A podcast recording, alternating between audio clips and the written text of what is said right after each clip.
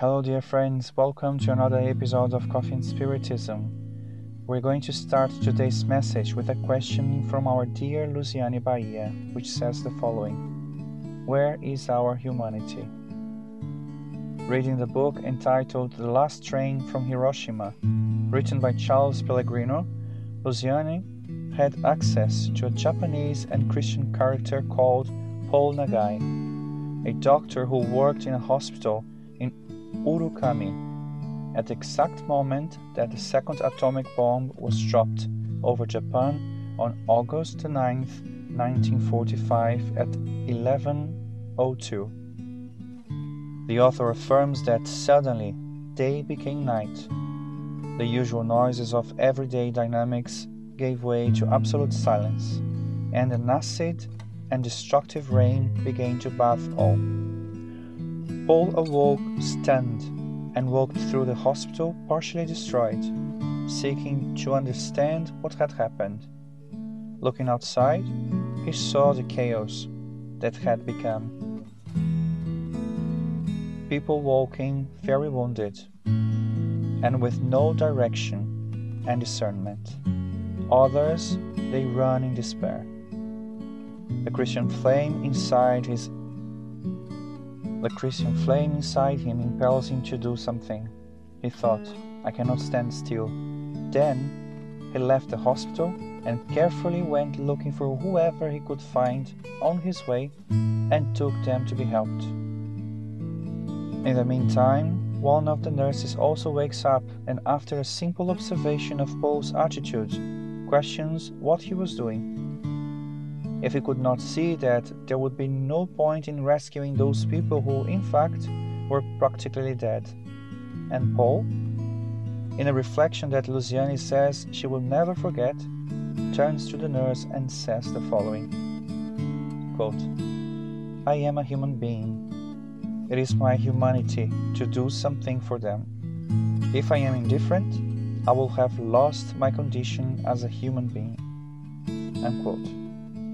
Luciane says that this line is so striking that has given her lots of things to think about. And she continues.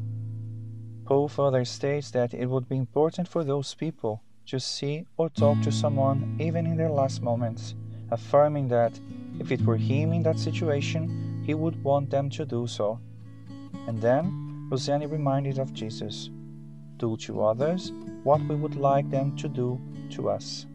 And she says the following In my mind, memories came of a performance of Divaldo Franco and Nilson de Souza Pereira, founders of the Mansion of the Way, who in 1954 inaugurated the House of Jesus in a region of great need in the city of Salvador, the state of Bahia in Brazil, where they worked hard and charity for the care of those who were losing their physical existence.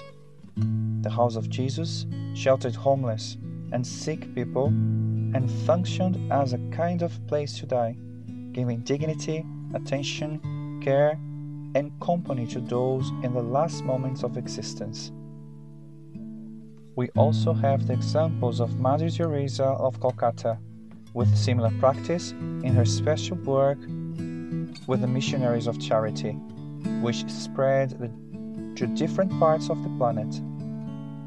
The value given to human being with these Christians was independent of the situation of those people.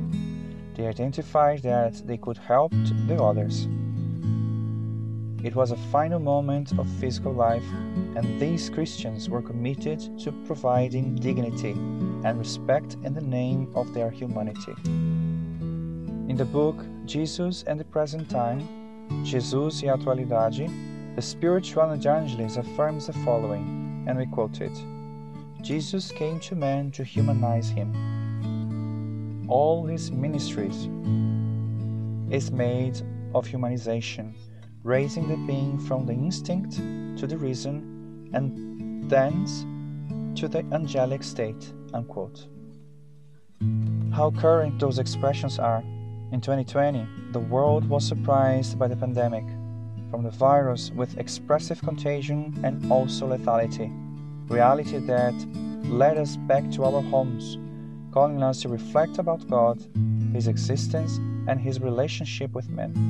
A different contact of sickness and this incarnation of a lot of pain.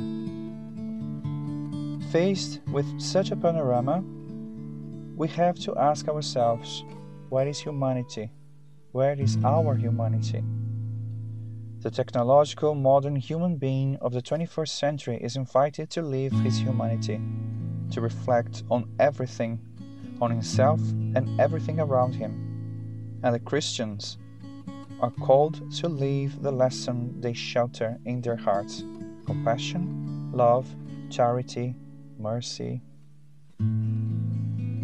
We still see it is a quite true moral and social issues that increase and exacerbate the challenging moments of the pandemic. Selfishness and pride are still present, with their clothes of prejudice, disrespect, separatism, and individualism. But we must not lose sight of our humanity. Every time a human being is indifferent to the pain of the others or the reality of others, they lose something in themselves, losing themselves.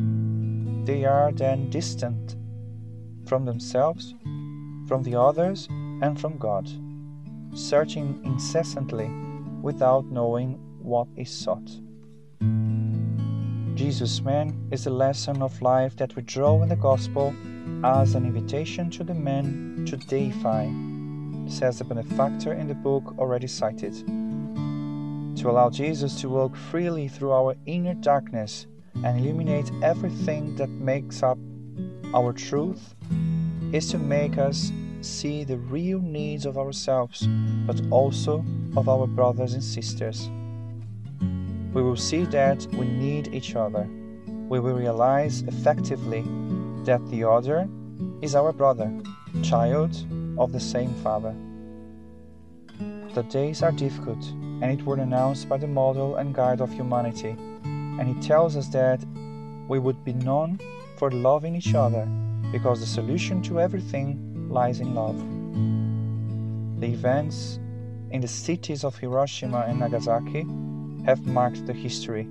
They started from such a sad action, but the permanent lessons were of overcoming, persistence, resilience, kindness, and lots of love before the history that we write now, let us advance firmly, confident in Jesus, living His gospel and writing an outcome of love, mercy, essential to inaugurate the world of regeneration that we deserve to reach and live. With an immense gratitude in our hearts, peace and love to you all, and until the next episode of Coffee and Spiritism, guys.